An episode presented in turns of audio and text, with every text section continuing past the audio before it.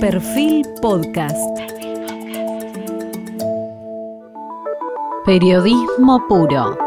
Jorge Fontevecchia en entrevista con el economista Emanuel Álvarez Agís.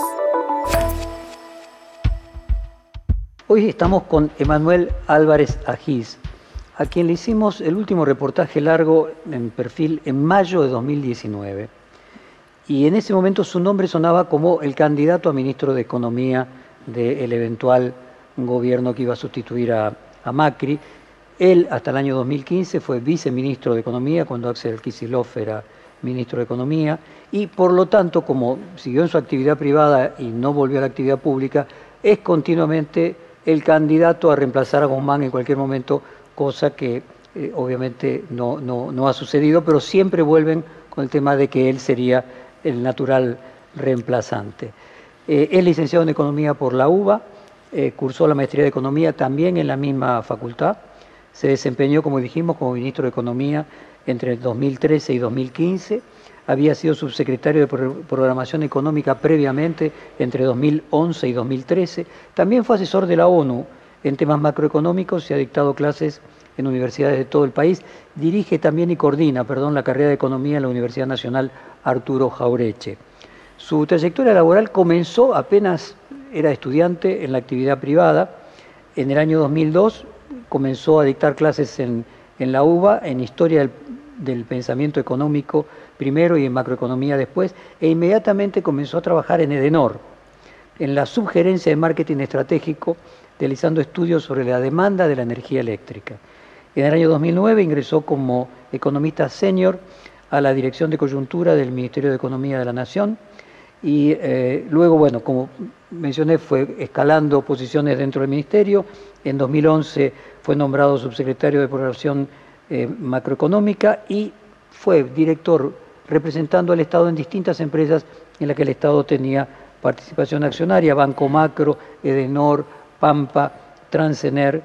Eh, y en el año 2016, cuando ya había dejado la actividad pública, fundó junto a Cintia de Paz la consultora P por Q, P por Q por eh, precio por, cantidad, donde actualmente dirige el área macro. Sus informes son consultados por todo el espectro político. De hecho, dicen de él peyorativamente que es un kirchnerista, pero que piensa, o sea, está en el medio de la, de la grieta y es consultado con respeto por un lado y por el otro de la, de la grieta, pero quizás una de sus virtudes más valoradas es que tiene un estilo muy pedagógico y al mismo tiempo mucho sentido del humor. Eh, entonces voy a, comenzar preguntándole, ¿es correcto decir que así como hay un Juan Domingo Biden, eh, estamos frente a un Mauricio Fernández o Mauricio Guzmán? ¿Te referirás a que hay eh, cierta discusión económica? Primero, gracias por, la invitación, es, siempre un gusto, pero es muy picante la, pregunta de entrada, así que quiero ir directo al tema.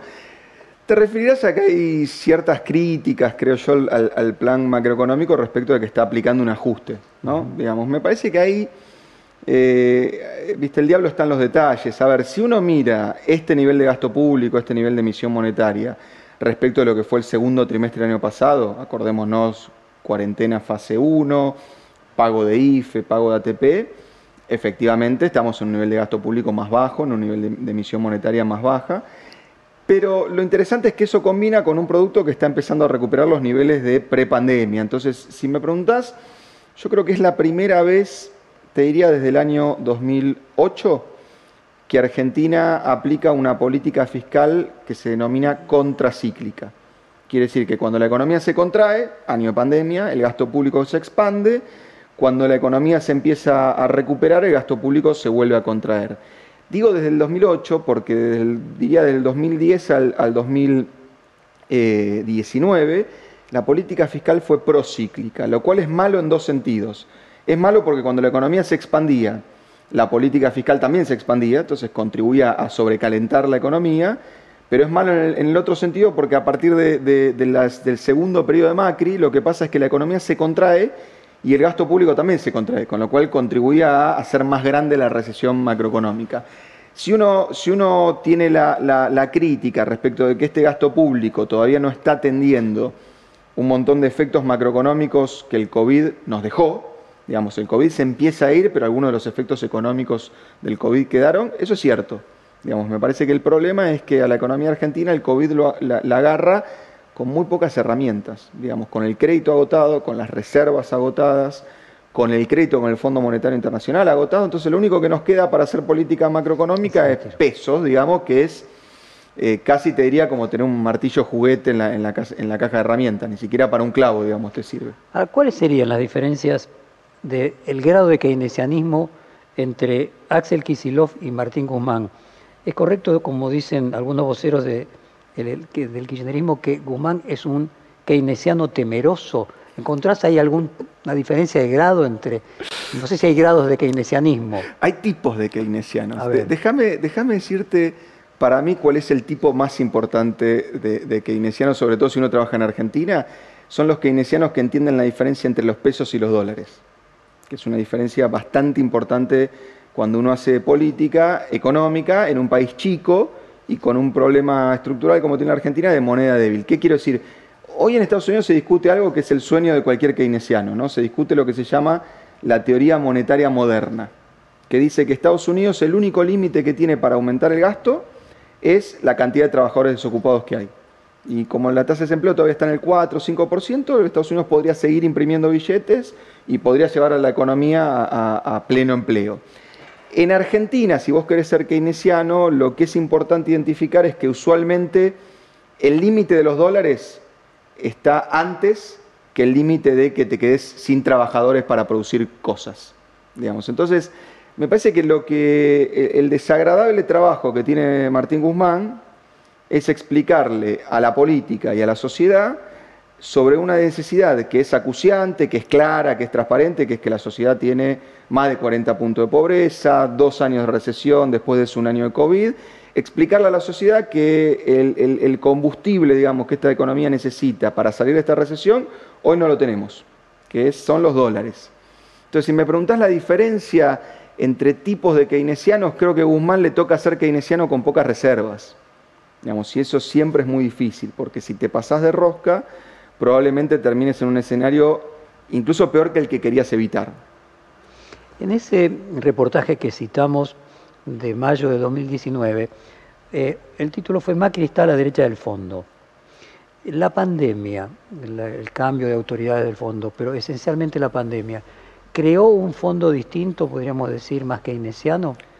Bueno, está por verse, ¿no? Porque creo que si el Fondo Monetario entiende que la pandemia es una oportunidad para, por ejemplo, emitir DEX a escala internacional, me parece que habrá entendido que, digamos, probablemente el shock más importante que, recibió la economía mundial desde que uno tiene memoria, digamos, eh, en la historia del capitalismo, de ese shock no podemos salir, digamos, con las herramientas que cada país tiene, porque si no, la pandemia hace una cosa que es muy clara, que es una recesión macroeconómica. Hay una segunda cosa que hace que para mí es la más grave para países como Argentina, que es un, tremendo incremento de la desigualdad. O sea, hay países que tienen 6 vacunas por habitantes y hay países que tienen media vacuna por habitantes. Eso va a hacer que la velocidad de salida de la pandemia sea muy distinta, sobre todo para los países que tienen dólares, con lo cual puedes comprar vacunas, insumos y crecer, y para los países que no tienen dólares. Entonces me parece que una primera prueba para el fondo es su posición respecto a los DEX. La segunda, lamentablemente, pues siempre nos, toca ser conejillo de India, va a ser Argentina. O sea, si el fondo le pide a Argentina un programa de ajuste tradicional, a mí me va a costar decir que el fondo entendió algo, que el fondo cambió, porque recordemos que acá estamos en parte obviamente por la pandemia, pero antes que eso estamos acá por un programa que recomendó el fondo que realmente daba cuenta de que el fondo no entendió ni un poco de cómo funciona esta economía. ¿eh? Digamos. Ahí me parece que no hay que olvidarse que el fondo dijo, che, apliquen un shock fiscal y un esquema de flotación libre. Y no había que ser keynesiano para pensar que eso iba a fracasar. Me parece que los únicos que pensaban que no iban a fracasar eran algunos, no todos, algunos funcionarios del, entonces gobierno de Cambiemos. Soy Macri en su libro dice claramente, cuenta, revela una discusión respecto al Banco Central, del presidente del Banco Central diciendo tranquilo que con el acuerdo el mercado se va a ordenar y el secretario de Finanzas de ese entonces, eh, Caputo, diciendo estás loco, en dos días te van a medir el aceite y te van a venir a buscar, literalmente. Entonces me parece que mm, justo con Argentina le toca al fondo hacer la autocrítica que importa, que es decir, bueno, cuando las papas queman, cambio realmente de manera de comportarme porque creo que, que, de verdad cometió un error. Está por verse, digamos. Le asignan a Lipton decir que el plan en la Argentina llamado Picapiedra cumplió su objetivo, que dejó el déficit fiscal nulo y que desde su objetivo el plan funcionó. La idea de éxito y fracaso debe depender quién presta y quién recibe. No, pero creo que Lipton está forzando algo que él sabe que, no es así, porque quiero decir, vamos a juzgar al plan del fondo por los objetivos que tenía el plan del fondo. Después uno puede decir, mira, el objetivo, a mí me gustaría la felicidad del pueblo, pero no importa, no era el objetivo del, plan del fondo. El objetivo del plan del fondo era solucionar una crisis de deuda, evitar que esa crisis de deuda se transformara en una crisis macroeconómica, y el objetivo del primer plan del fondo era además solucionar eso sin poner plata. O sea, el fondo decía, no, mira, esto se soluciona fácil. A vos te ven flojo de papeles, yo voy a venir, voy a apoyar mi billetera ahí en esa mesa, mi billetera va a ser de 50 mil millones de dólares y el mercado va a ver tanta plata a disposición que va a decir, olvídate, estos tipos ya tienen, digamos, la capacidad de salir de la crisis. Como corresponde, el fondo vino, apoyó la mesa, apoyó la billetera arriba de la mesa en Argentina y le bolsiqueamos la billetera, digamos, como, como corresponde, y nos llevamos esos 47 mil, al final del día, 47 mil millones de dólares, y la deuda hubo que reestructurarla. Y lo único que yo recuerdo que te dije en ese reportaje es, a 60 pesos la deuda es impagable. No importa si gobierna Macri o si gobierna Alberto. Llegó el dólar a 60, los análisis tradicionales de sostenibilidad de deuda mostraban que no se podía pagar la deuda y hubo que reestructurarla. Entonces, el objetivo del fondo, que era evitar un default y evitar que el default se, se transmitiera al resto de la economía real, no estuvo cumplido. De hecho, yo creo que la agravó a la crisis. Porque ¿con qué nos quedamos? Nos quedamos con la misma cuantía de deuda respecto del mercado y nos quedamos con 47 mil millones de dólares de deuda con el fondo, con lo cual no comparto. Digamos, me parece que ni Lipton, si le repreguntaste, va a sostener esa afirmación. ¿Crees que se va a arreglar con el fondo antes de octubre, antes de noviembre de las elecciones? Yo tiendo a pensar que sí porque veo al gobierno haciendo cosas como para arreglar con el fondo, digamos. Y creo que además ahí tiendo a estar en desacuerdo con alguna gente que dice, no, el gobierno no va a querer acordar con el fondo porque en un año electoral no se va a querer condicionar. A mí me parece que hay dos cosas. Uno, cuanto más nos alejemos de la pandemia, más posibilidades de que el fondo vuelva a ser el viejo fondo. El que te diga la pandemia ya pasó, ahora hay que hacer un ajuste, hay que devaluar, digamos, la típica receta del fondo. Dos, me parece que incluso con un interés razonable para la política, que es ganar elecciones, yo creo que un acuerdo con el fondo puede evitar el peor problema que vos podés tener de cara a una elección, que es una devaluación. Una presión en el dólar paralelo, digamos, con control de cambios, esto tiene algunas, algunos vericuetos, pero al final del día vos sabés que cuando el contado con y el blue, el dólar paralelo sube, es casi como que subiera el oficial. No tiene los mismos efectos económicos, pero para el humor social es lo mismo. Estamos todo el tiempo hablando del dólar, el dólar, el dólar, y eso para las elecciones en general es muy dañino. De hecho, mi interpretación de por qué Macri no ganó la elección es porque no le pudo poner techo al dólar. Digamos, que, eh, por qué perdió, perdón, las elecciones, porque no le pudo poner techo al dólar. Entonces creo que tanto la cuestión más de mediano plazo, es decir, cuanto más me alejo, peor, peores términos van a, en peores términos va a estar dada la discusión con el fondo, como la cuestión de corto de tratemos de apuntalar esta estabilidad financiera que hay desde octubre del año pasado, me parece que eso va a llevar al, fondo, al gobierno a buscar un acuerdo con el fondo. Dicho eso, me parece, Jorge, importante, ya vimos casos donde el acuerdo con el fondo es peor el remedio que la enfermedad. Entonces, es importante tener un acuerdo, pero también es importante tener un acuerdo que realmente uno se lo ponga a leer, el mercado lo lea, los agentes económicos lo lean y digan, bueno, acá hay algo que es más o menos razonable. El primer acuerdo con el fondo que, que firmó Macri para mí era un texto que únicamente decía, si tenés un bono de Argentina, vendelo rápido. Digamos, si uno se tomaba en serio ese acuerdo, era como la bandera de largada de vendan los bonos de Argentina porque esto se va al tacho.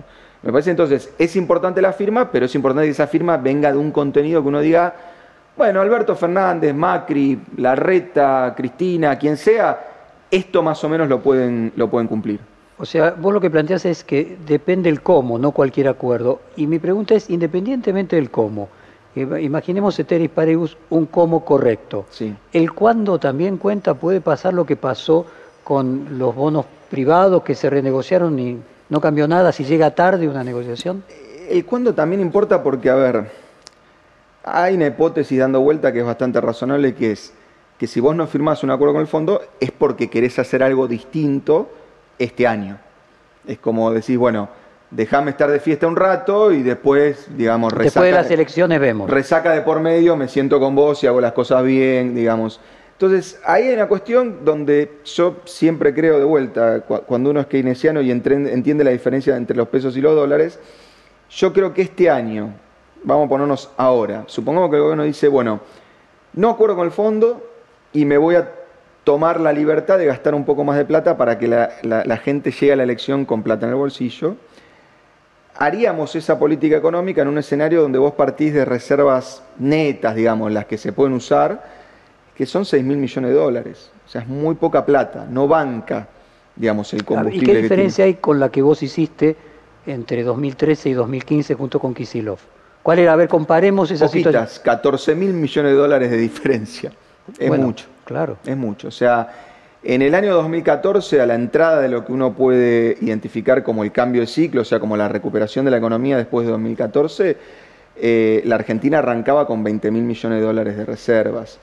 Y ahí, mira, vos traes el 2014, para mí es, es, bien importante esa discusión, porque en Argentina lo de la grieta, digamos, llega a un punto que nos hace como decir que hay herramientas que son de derecha y herramientas que son de izquierda como, o kirchneristas. Claro, yo, siempre digo, que, en la facu cuando doy clases digo que un martillo en la mano de un obrero es una cosa, un martillo en la mano de un policía nos asustamos todos. El problema no es el martillo, el problema es el contexto donde vos estás usando esa herramienta. A ver, si yo te digo devaluar, subir la tasa de interés, acordar con el Club de París y emitir deuda externa, ¿me dirías?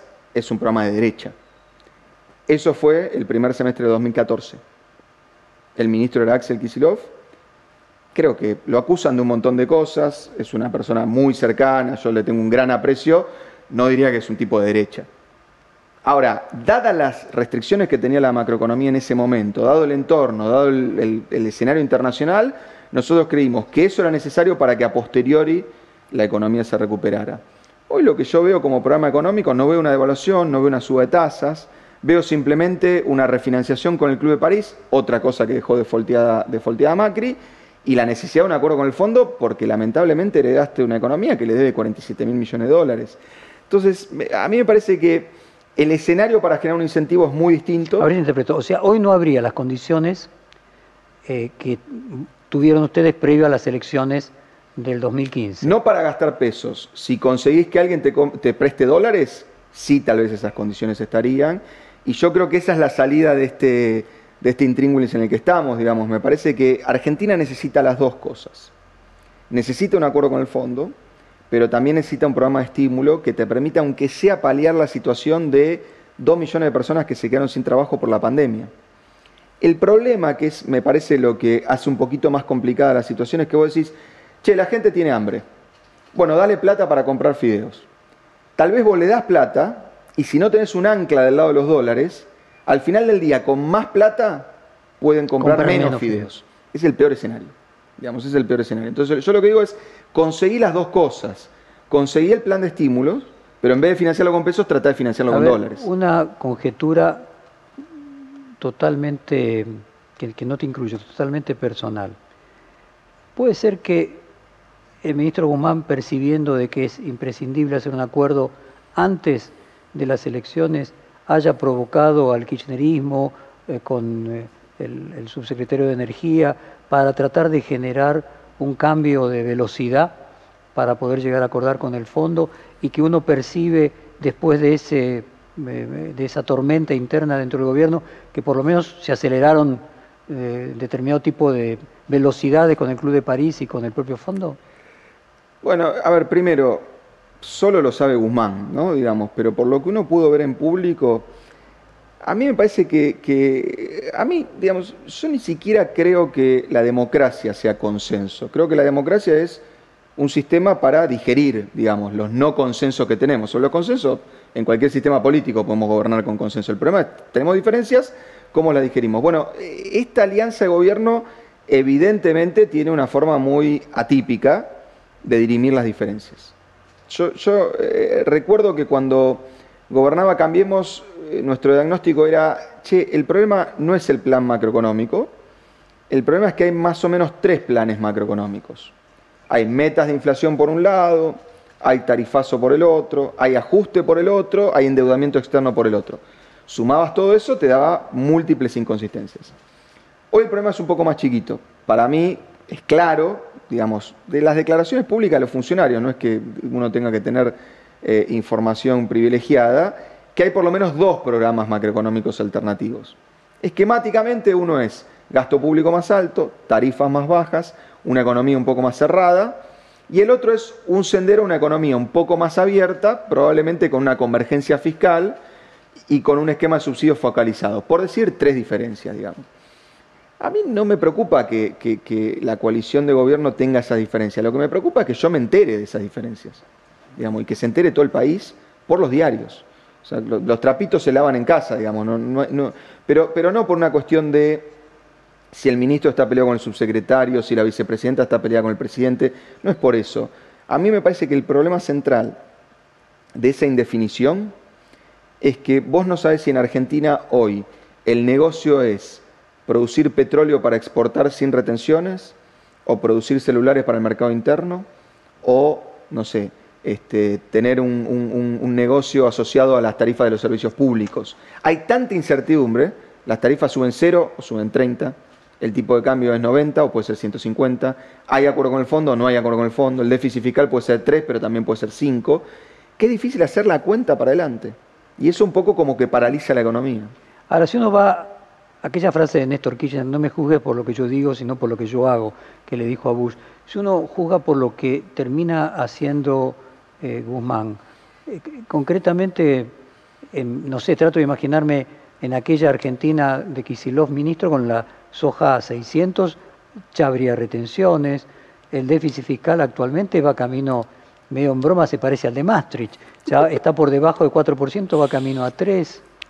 Lo que pasa es que nadie invierte por lo que pasó, digamos, todos invierten por lo que puede llegar a pasar. Entonces, yo creo que hay un punto donde este gobierno se, lo juzga injustamente, que es los resultados macroeconómicos, tasa de interés, déficit fiscal, resultado externo, a posteriori de una pandemia. Digamos, me parece que el año pasado, sin financiamiento, haber terminado con un déficit fiscal primario de seis y medio, es una performance razonable a mí me hubiese gustado un déficit más alto, pero financiado con dólares, que no teníamos. Por tanto, como no lo pudimos tener, el producto se nos cayó 10 puntos. Ahora, el problema es, creo que, el inverso al del gobierno de Macri. El gobierno de Macri sobreprometía y después fallaba. O sea, te decía, vamos a bajar la inflación a un dígito en dos años, terminabas con 50 puntos de inflación. Creo que el gobierno ahora subpromete, cumple, pero en esa subpromesa todo el tiempo hay un escenario alternativo muy distinto. No importa si es mejor o peor. Lo que importa es que si vos tenés que tomar una decisión de inversión, es distinta en ese escenario. lo que queremos decir es que eh, el, clima siempre transmite una sensación de que está todo por explotar y luego no explota.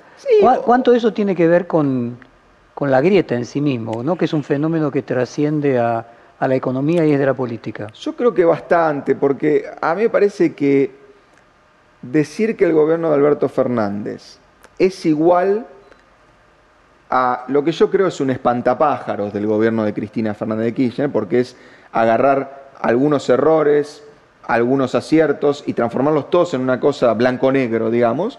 Decir que el gobierno de Alberto Fernández es igual que, que, lo peor que uno se puede imaginar del gobierno de Cristina Fernández de Kirchner porque en pandemia tuvo una política intervencionista, me parece que es un tanto injusto. O sea, en pandemia hemos visto a los gobiernos de más derecha del mundo, a los ministros más promercado del mundo, haciendo cosas exóticas. Acá un par de kilómetros está Brasil con Guedes, que gastó el doble de lo que gastó el gobierno populista que nos quiere llevar a Venezuela de Alberto Fernández, digamos, por, por decirlo muy, muy caricaturísticamente. Entonces, me parece que el gobierno obviamente tiene un track record que la gente dice, ah, pero eh, hay algunos ahí dentro del gobierno que congelaron las tarifas, entonces ahora congelan las tarifas, eh, hay algunos dentro del gobierno que le gustan los controles de precios, entonces ahora hay control de precios. Yo creo que es un poco injusto porque a mí me gustaría ver al gobierno de Alberto Fernández gobernando en la normalidad, Lamentablemente no nos toca. Nos Ahora, toca independientemente de eso, en estas condiciones, lo que vos notás es que los pronósticos generalmente terminan siendo cumplidos para mejor y no para peor. Sí. ¿Y a qué atribuís que sea eso? O sea, ¿es un fenómeno de orden político? ¿Es la manera que tiene Alberto Fernández de ir llevando las contradicciones internas? No, yo creo que, que primero que nada, esto que en las redes sociales se llama sesgo de confirmación, en economía también ocurre. Yo creo que hay mucha gente que como no le gusta la- el posicionamiento ideológico del gobierno Alberto Fernández, quiere que el gobierno de Alberto Fernández tenga 70 puntos de inflación, quiere que el gobierno de Alberto Fernández se quede sin reservas y quiere que el gobierno de Alberto Fernández tenga una mega devaluación. Yo puedo querer eso, no querer eso. Ahora, de ahí a decir que va a haber 70 de inflación, una mega evaluación eh, y todas las plagas del mundo, me parece que es confundir deseos legítimos, ¿eh? porque uno puede querer que al gobierno le vaya mal. A mí no me parece, pero cada uno está en su derecho. Le va mal al país, pero no importa. Ponle, cada uno está en su derecho. Pero me parece que se confunden deseos con eh, análisis. O sea, si vos me preguntás qué errores podría haber cometido el gobierno de Alberto Fernández que contribuyeran a hacer de esa caricatura una realidad, hay un montón en la lista que el gobierno de Alberto Fernández ni tocó. Ejemplo, con 600 dólares la soja, proponer retenciones móviles, que es algo que te digo que hasta economistas que simpatizan con Macri podrían proponer. Respecto a la inflación, mencionaste, sí hay un, hay un talón de Aquiles grande, ¿no? Porque el déficit fiscal eh, se reduce, eh, la economía empieza a recuperarse, pero la inflación eh, no decrece. Ahora hay un fenómeno mundial también con la inflación, o sea, hay una inflación importada no solo en la Argentina, sino en todas partes del mundo. Mira, sí, lo que pasa es que a nosotros nos agarran un escalón inflacionario absolutamente Claro, fuera. no es lo mismo pasar de 5 a 8 como Brasil que Que de de- 50 a 80. Exacto, nosotros nos agarran un escalón ¿Y, y inflacionario. ves, y ves ese riesgo de que pasemos de Yo- 50 a yo, 80? eh, Yo eh, digo, al margen del número, veo un riesgo de aceleración de inflación fuerte que tiene que ver con algo que un profesor mío de macroeconomía le- le- siempre le preguntaban que, por qué la Argentina tiene los problemas que tiene y después de dar una clase de dos horas y dar todos argumentos insatisfactorios decía debe ser algo en el agua porque era muy exótico lo que nos pasaba como, como, país. Lo exótico que nos pasa como país, Jorge, es- es lo siguiente.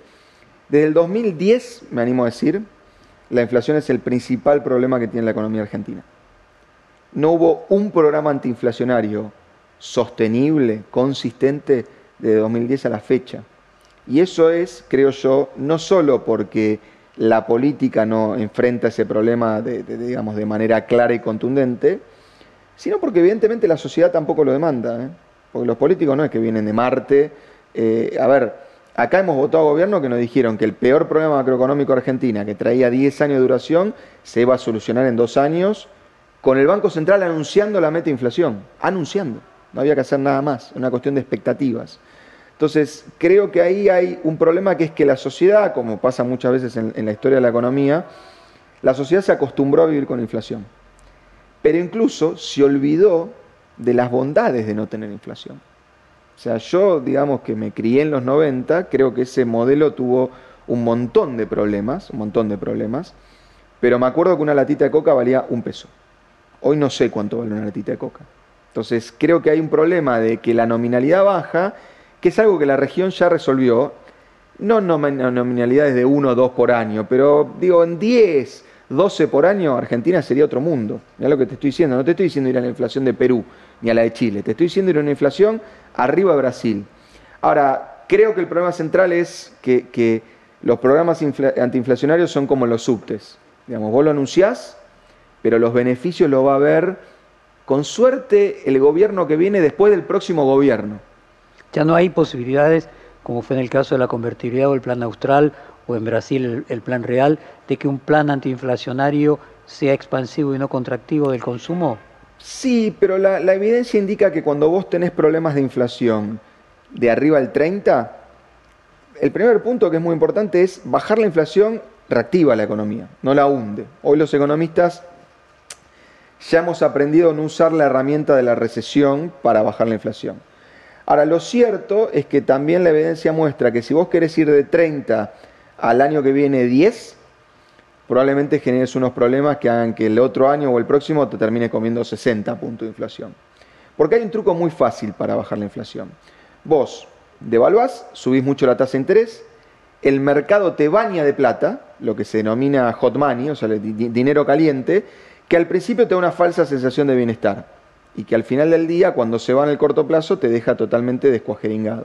Entonces, esos planes de shock, que yo creo que es parte del programa de Cambiemos, que tuvo serias fallas, por eso ni siquiera llevó la inflación a 10, Argentina no está en condiciones de entrar a un programa antiinflacionario de ese tipo, pero un programa que nos lleve a una tasa de inflación de 30, para después llevar una de 20 y para después recién, a los 6, 7 años, llevar una de 10, es una cosa que se podría hacer, pero requiere de algo que no hemos... Pero en cualquier caso estás hablando de mediano plazo. En el reportaje de 2019 dijiste que para tener una inflación de un dígito hacían falta por lo menos 10 años y que para que tuviéramos moneda por lo menos 15. Sí, y yo creo que... O sea, no hay posibilidad de algo como fue el plan austral, como fue la convertibilidad, que solucione el problema rápidamente. Mira, posibilidades hay. Yo no recomendaría tomar ese riesgo. Digamos, puede ser mucho beneficio de corto y mucho costo de mediano plazo. Y lo segundo es y, esto no es un lugar común ni una frase que queda linda, hasta que no resolvamos la grieta, no vamos a poder tener un programa antiinflacionario por la sencilla razón de que ese programa antiinflacionario, si es serio, implica alternancia de gobierno. Entonces, si mañana viene eh, Alberto Fernández, ponele mañana, dice, este es mi programa antiinflacionario. Todos los economistas estamos de acuerdo que es un excelente programa antiinflacionario. Y sale Macri y dice, a mí no me gusta, yo voy a hacer otra cosa no es, que, no es el problema, digamos, de lo que diga, es el problema de que su capacidad real de gobernar este país, o sea, hay una probabilidad de que Macri gobierne este país dentro de tres años. A ver, entonces la diferencia es que en los 80 y en los 90 el presidente duraba seis años. No solo. Y los, y, y los planes los hacían en los primeros dos. No solo, creo que, creo que hay varias diferencias. Primero, creo que había mucha menos percepción de alternancia de lo que hay hoy. De hecho, el máximo de eso es de la Rúa diciendo la convertibilidad no se toca. Al margen de que todos pensamos que la convertibilidad ya no era una buena herramienta para Argentina, pero había una especie de cuestión tecnocrática que a veces se pasó de rosca, decir, che, la economía dejémosela a los economistas y los políticos hacemos estas otras cositas. Eh, de vuelta, cuando se pasó de rosca tampoco fue sano pero me parece que había ciertos consensos respecto a la política económica que hoy no los, no los hay. Hoy, la verdad, si vos agarrás a los dos extremos de estas dos coaliciones de gobierno, de estas dos coaliciones políticas que hay, una del gobierno y la otra en la oposición, basta que le digas a una, che, fulano del kirchnerismo dice blanco para que mengano del macrismo diga negro. Ahora, si decís fulano del kirchnerismo dice negro, el mengano del macrismo te dice blanco. O sea, ya no importa tanto el contenido, importa quién lo dice. Entonces creo que en eso para un programa de largo plazo es un gran problema. Eh, vos mencionabas que también sería importante contar con, dólares, no solo con pesos. ¿Te referís concretamente a inversiones de argentinos que vean que hay oportunidades en la Argentina para invertir? A ver, eh, eh, Jorge, hay, no, hay mucho secreto. Hay, hay tres o cuatro fuentes de dólares que tiene Argentina.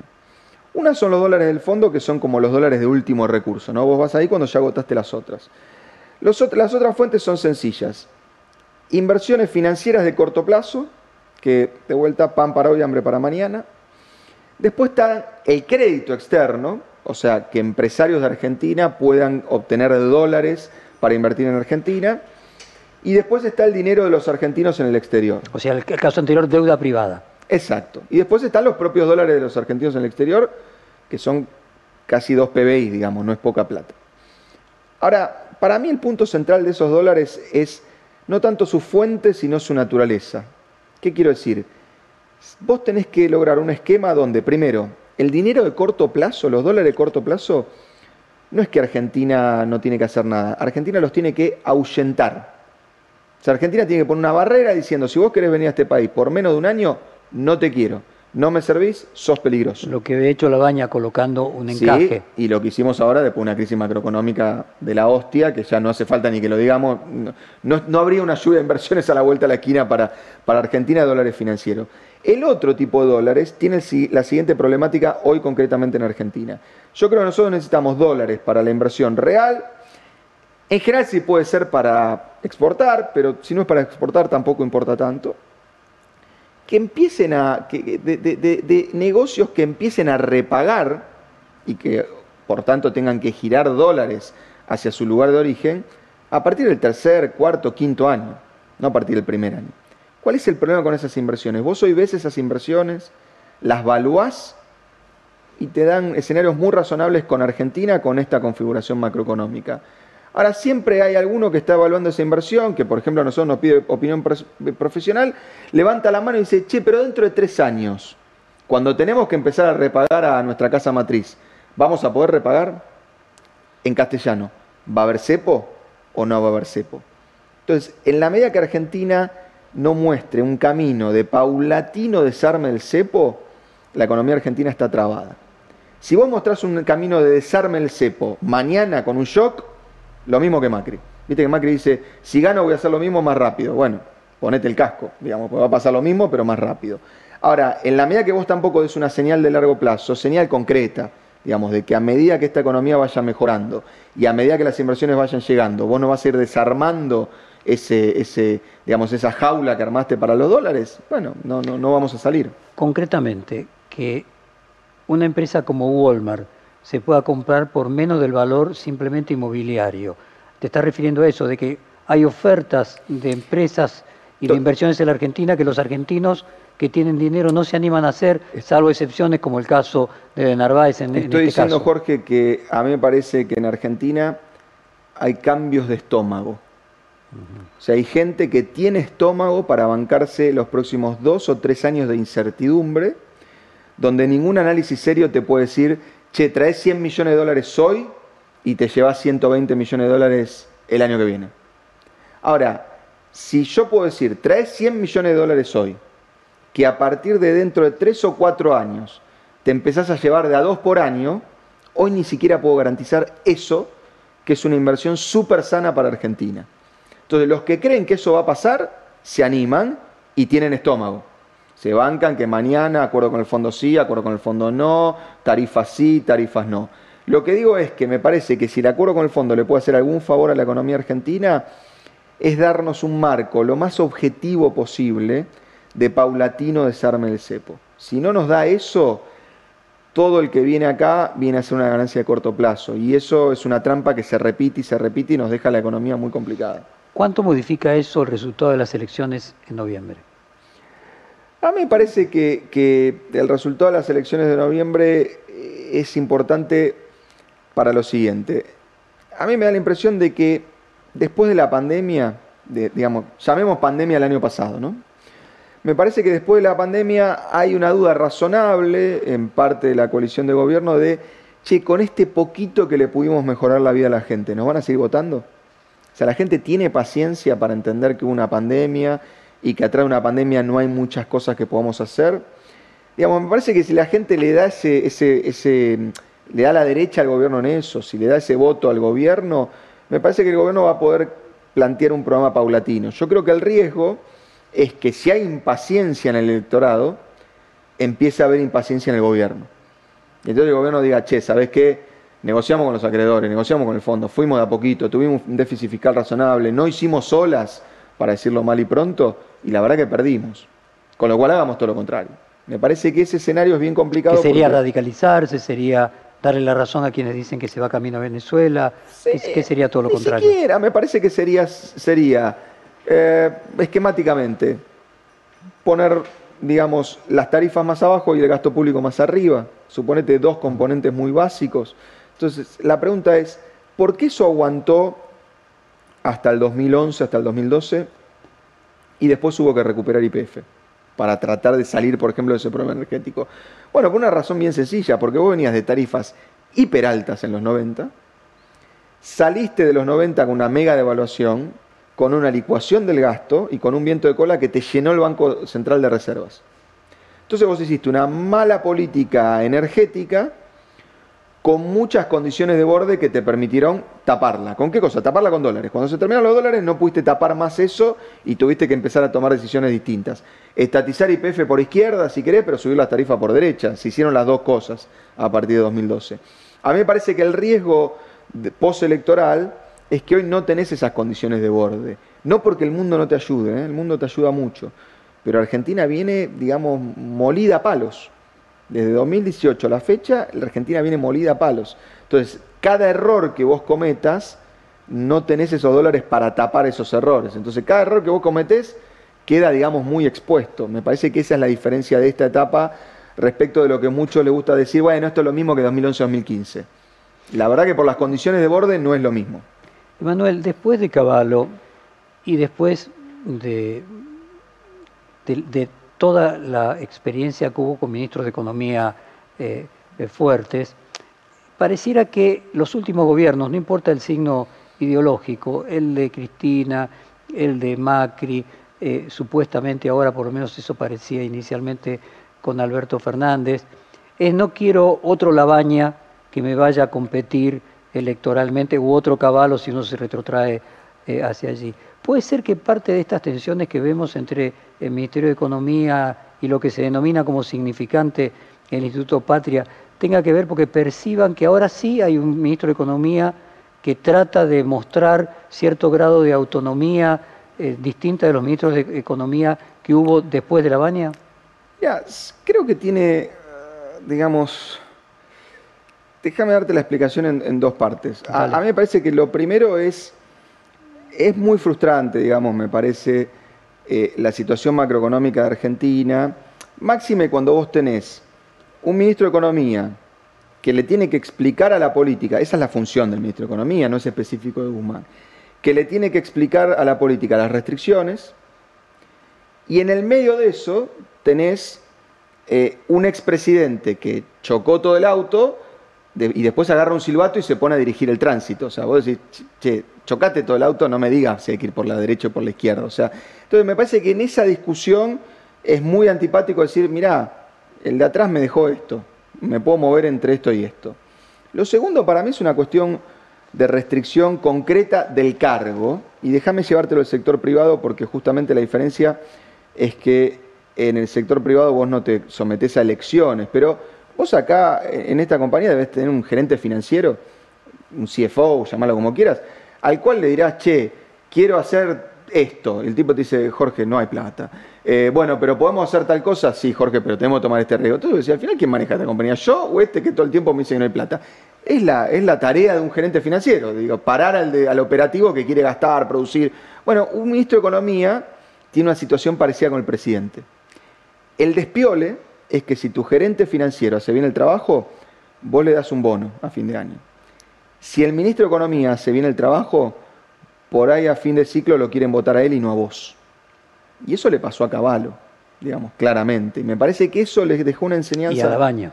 Y a la baña, digamos, de hecho fue candidato a presidente, eh, eh, Roberto. Entonces. Y ganó en Córdoba. Claro, bueno, digamos, eh, entonces me parece que ahí hay una cosa de, ok, ¿cuál es el principal problema de este país? El económico, claramente, digamos. Bueno, si alguien acierta, y por ahí ponerlo presidente y arregla todos los problemas. Me parece que ese riesgo. O sea, concretamente, que la tensión entre la mirada del ministro de Economía y nuevamente el significante Instituto Patria, independientemente de la cuestión económica, hay una cuestión de poder que es un potencial candidato que no está dentro de lo que podría ser el socio mayoritario. Pero Jorge, si llegamos a encontrar un ministro de Economía que le encuentre el agujero al mate, por lo menos un monumento le vamos a hacer. No sé si va a terminar presidente, pero a ver, de vuelta, no le encontramos la vuelta a esto por lo menos de 2012, que la economía está estancada y que está empezando a caer desde 2018. Entonces sí, es un riesgo de poder y me parece que esa tensión es razonable. A mí me parece que lo que no es razonable es que los perejiles como yo, como vos, nos enteremos de toda esa tensión todo el tiempo por los diarios. Porque entonces la, discusión difícil que a mí me ha tocado tener entre cuatro paredes, con un presidente, con ministros, con subsecretarios que dicen, ¿cómo vas a decir eso? ¿Vas a arruinar este país? Todas esas cosas no son discusiones, digamos, de, con, vista a las 5 de la tarde con un té inglés de por medio. Son discusiones descarnadas, donde uno personaliza, donde hay cuestiones políticas de fondo que se discuten, pero bueno, después salís y viste, como se dice, somos todo un equipo, esta la decisión de gobierno, estamos todos atrás de esa decisión. Me parece que esta coalición tiene esto de que hay demasiados sectores, por eso es muy potente electoralmente, pero después para gobernar, bueno, hay que ordenar ese poder de manera real. Ahora, en esa posición de Perejil, eh, con todo respeto. ¿Cuántas veces, cuántas veces, cuántas veces conversaste con Alberto Fernández? Eh, la última vez que hablaste con Cristina, con Máximo Kirchner, con tu amigo Kisilov? ¿Cuál es tu contacto hoy con...? No, es muy frecuente con todos, pero es, eh, es muy actual, pero es menos frecuente que lo que la gente piensa. ¿Por qué? Porque yo tengo dos reglas para hablar con la gente que ocupa lugares de poder. ¿Y qué es? Primero, molestar poco. Uno siempre piensa acá, café por medio, que lo ve más claro, que las razones por las cuales no se hacen ciertas cosas es porque Viste, el otro es estúpido y yo soy inteligente, lo cual aplica para todos, con lo cual eh, es, es un argumento poco sólido. Entonces, yo solo me animo a, decir algo cuando creo que de verdad hay algo que está faltando, que no se está viendo y yo puedo aportar algo ingenioso, novedoso, que me pasa pocas veces en, en la vida. Y segundo, mi regla para hablar con un funcionario público es hablar y no preguntar. Porque en esa relación asimétrica si yo pregunto, estoy exponiendo al otro a que me revele cosas que evidentemente valen plata, digamos. Si el presidente me dice, ah, muy buena idea, Manuel, pero yo en realidad quiero hacer esto otro, me está revelando algo que este, en el mercado vale plata. Entonces yo siempre que hablo, para mí mi sensación es una botella al mar. Y de hecho, digamos, lo digo, ¿no? no concretamente, te ofrecen el año próximo ser ministro de Economía, ¿aceptás? Es futurología, pero hoy estoy muy contento donde estoy. Y la verdad que deseo que el año próximo estemos todos aplaudiendo al actual ministro de Economía porque la economía ya tiene una performance buena. Digamos, me parece que eso sería bueno para todos. Si vos pensás en un cambio de ministro el año que viene, Jorge. Es porque fue mal. Es porque. Porque se perdieron las elecciones. O no, pero, o no, pero la economía desbarrancó después de las elecciones. También puede ganar y que la economía desbarranque a los dos meses, marzo del 2018. Acordate que en diciembre del 2017... Que hay, teorías, hay teorías que dicen que mejor que pierda porque entonces se pondrían más sensatos y porque se estaría suponiendo que en 2023 entonces vendría la oposición. Algo parecido a lo que pasó con los bonos argentinos que el último año de Cristina aumentaban porque se suponía que venía Macri. ¿Vos compartís esa mirada? Mira, yo si tuviera el DeLorean, digamos, para ir al futuro y me dicen que en 2023 ganó Macri, te digo que hoy los bonos a 37 dólares de Argentina son carísimos. Y con todo el respeto que me merece el expresidente, lo escucho y me lo tomo en serio. Y cuando él dice que el problema fue que no aplicó una terapia de shock, cuando él dice que va a poder hacer su política económica porque este experimento populista va a terminar en una crisis macroeconómica, a mí realmente me llama la atención porque la definición que todos acordamos de populismo es hipotecar el futuro para tener resultados en el presente. Bueno, Macri emitió 80 mil millones de dólares para bajarle los impuestos al campo y regalarle dólares de corto plazo a los fondos de inversión. Eso es hipotecar el futuro para tener un buen resultado en el presente. Entonces, digamos, a mí me parece que a los Macri fue el más populista de todos. Macri fue un populismo de derecha, que para mí es el populismo más peligroso para la Argentina, porque los populismos de izquierda regalan pesos. Los populismos de derecha te regalan dólares que tomaron prestado. Entonces, cuando se termina la fiesta, la fiesta de, ¿vos te acordás? Los 30.000 argentinos en el Mundial de Rusia discutiendo la política monetaria del Banco Central, o sea, cantando baja el dólar la puta que te parió. Eso era populismo de derecha, eso era regalar dólares que vos no tenías, porque nos fuimos a Rusia con el dólar 17 pero el dólar 17 era financiado con 30.000 palos que le íbamos a pedir a Wall Street, diciendo, no, tranquilo que no hice el ajuste este año, pero el otro año, cuando se den cuenta, y tengo que ganar la elección de medio término. Entonces, digamos, hipotecar el, presente, digamos, eh, eh, lo hacen muchos gobiernos. O sea, lo que vos decís es que un eventual regreso de Macri tendría que tener consecuencias en las perspectivas peores. Ahora, escucharás, supongo, a muchos de tus colegas y a, muchos empresarios hacer ese, esa simulación. Pierde Alberto y la economía mejora porque se tienen que hacer más ortodoxos. Sí, pero, pero bueno. Y la gente empieza a invertir porque vuelve Macri. A ver, de vuelta. Eh, eh, eh, los programas ortodoxos a veces son buenos para el mercado y a veces no. Definamos mercado. Al mercado no le gustó que Macri le baje los impuestos a las empresas, porque era la plata con la cual Macri tenía que pagar la deuda.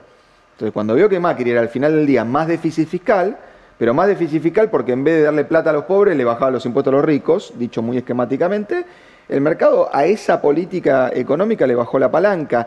Y, lo que digo es, a ver, son las historias que cada uno se cuenta. Eh, a los tres meses que ganó Macri, si uno miraba un año para atrás, digamos, marzo del 2016 contra marzo del 2015, las compañías de Argentina que cotizaban en bolsa valían el doble en dólares que lo que valían hace un año. Mi pregunta con todos mis clientes era la misma. ¿Ustedes, los accionistas de esta compañía, son el doble inteligentes? ¿Sus trabajadores son el doble productivos? ¿O esto es una burbuja? Continuamos con Emanuel Álvarez aquí y la pregunta ahora de Pitoniza. Eh, ¿Qué hay que hacer? ¿Hay que invertir? ¿No hay que invertir? ¿Qué le decís a los empresarios cuando te consultan?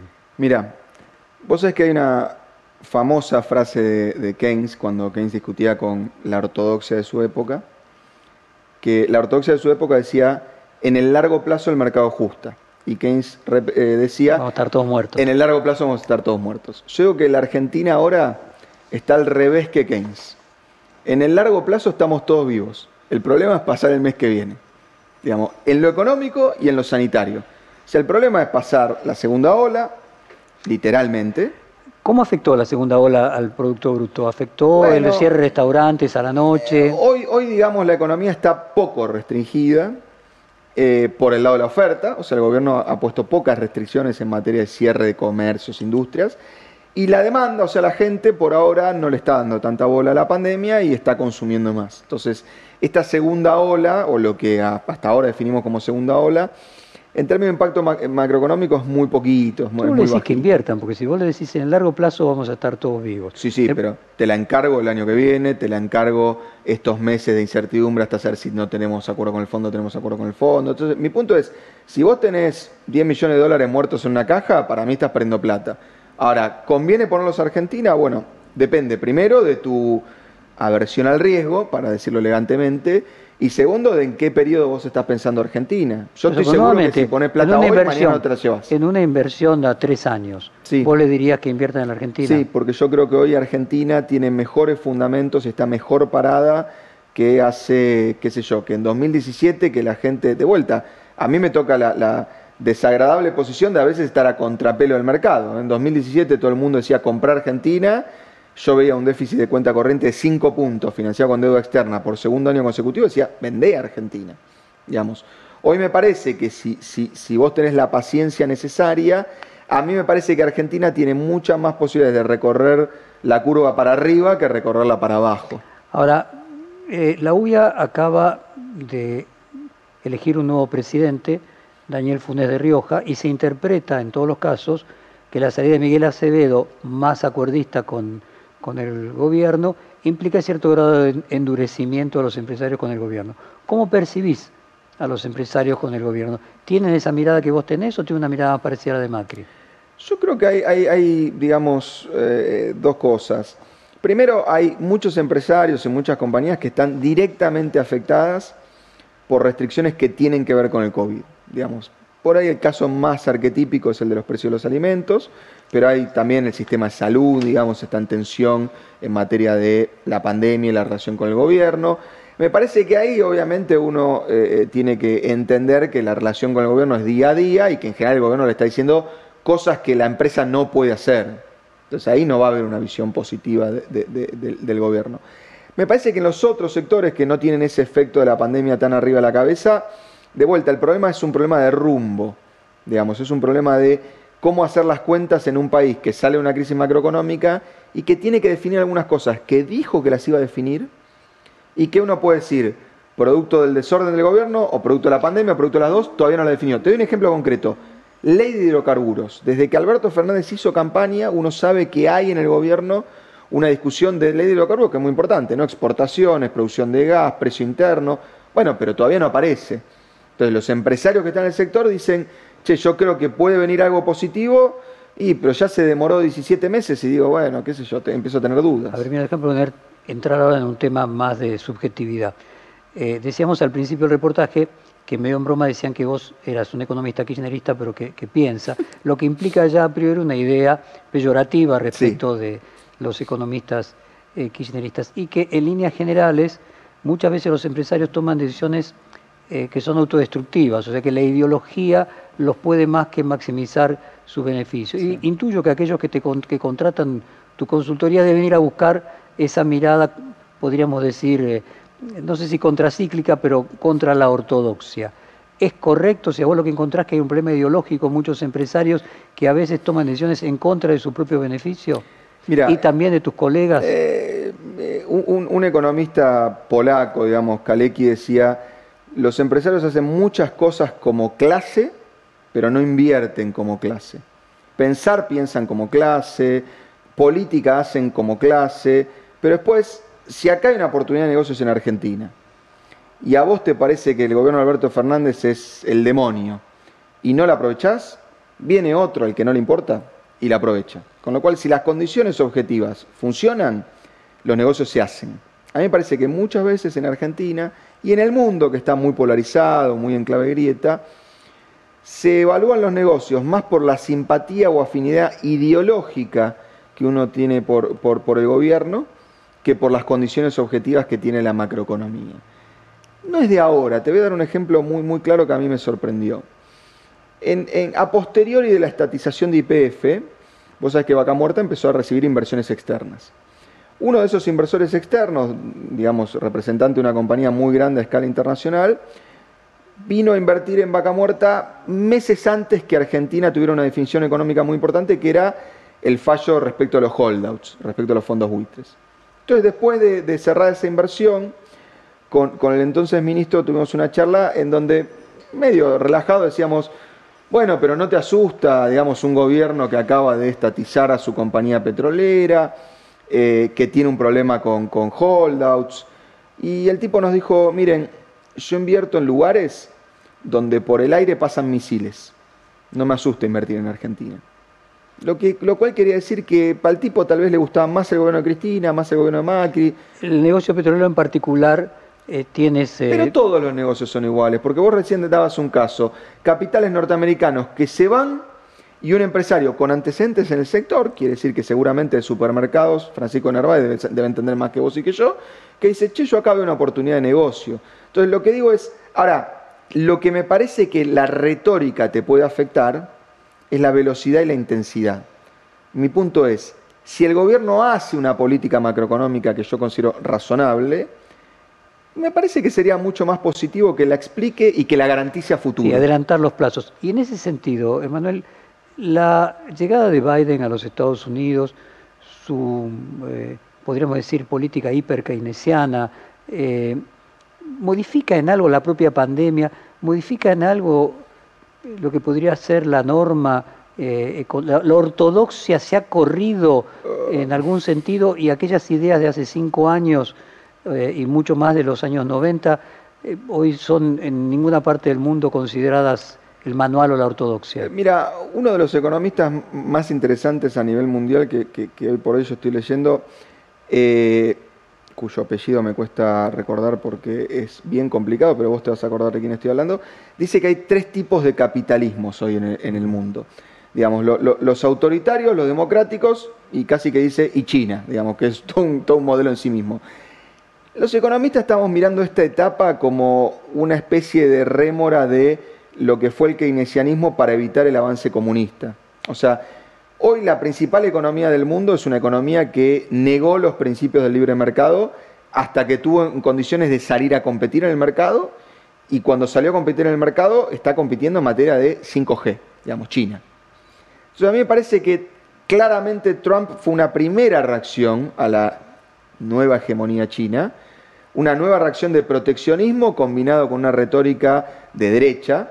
Me parece que Biden es una reacción de más intervencionismo, más keynesianismo, combinado con una retórica de izquierda, progresista, digo, demócrata. ¿no? Debo decir que así como eh, la, amenaza de aquella ex Unión Soviética de los años 40 que crecía eh, con las industrias básicas 6-7% por año, creó verdaderamente el New Deal. El estado de bienestar. El estado de bienestar, la amenaza y la no amenaza por el colapso de la caída del muro de Berlín creó lo opuesto. Exacto. Ahora la amenaza de China vuelve a crear condiciones para que en Occidente otra vez se vuelva a crear un estado de bienestar. Si uno piensa el mundo con, con esas olas muy simplificadamente, eh, me parece que sí, porque incluso fíjate que las discusiones adentro de la Unión Europea, que es la que en realidad ha tenido la posición fiscal más conservadora. Dice eh, Alemania fundamentalmente. Exactamente. Hoy estamos empezando a ver cosas eh, raras, digamos. Entonces, en ese, como corolario, porque se nos acabó la hora, sos optimista no solo con la Argentina, sino con el mundo.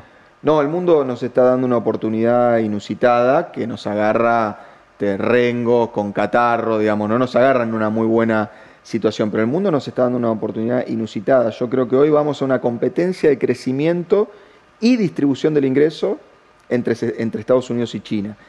Competencia que China la arrancó hace una década por lo menos y que Estados Unidos recién puso segunda. Y una competencia que finalmente es buena para el mundo. Recontra porque son mejores precios de los commodities, más financiamiento para países como Argentina y sobre todo, creo, y ojalá que no me equivoque, crecimiento mundial alto por muchos años.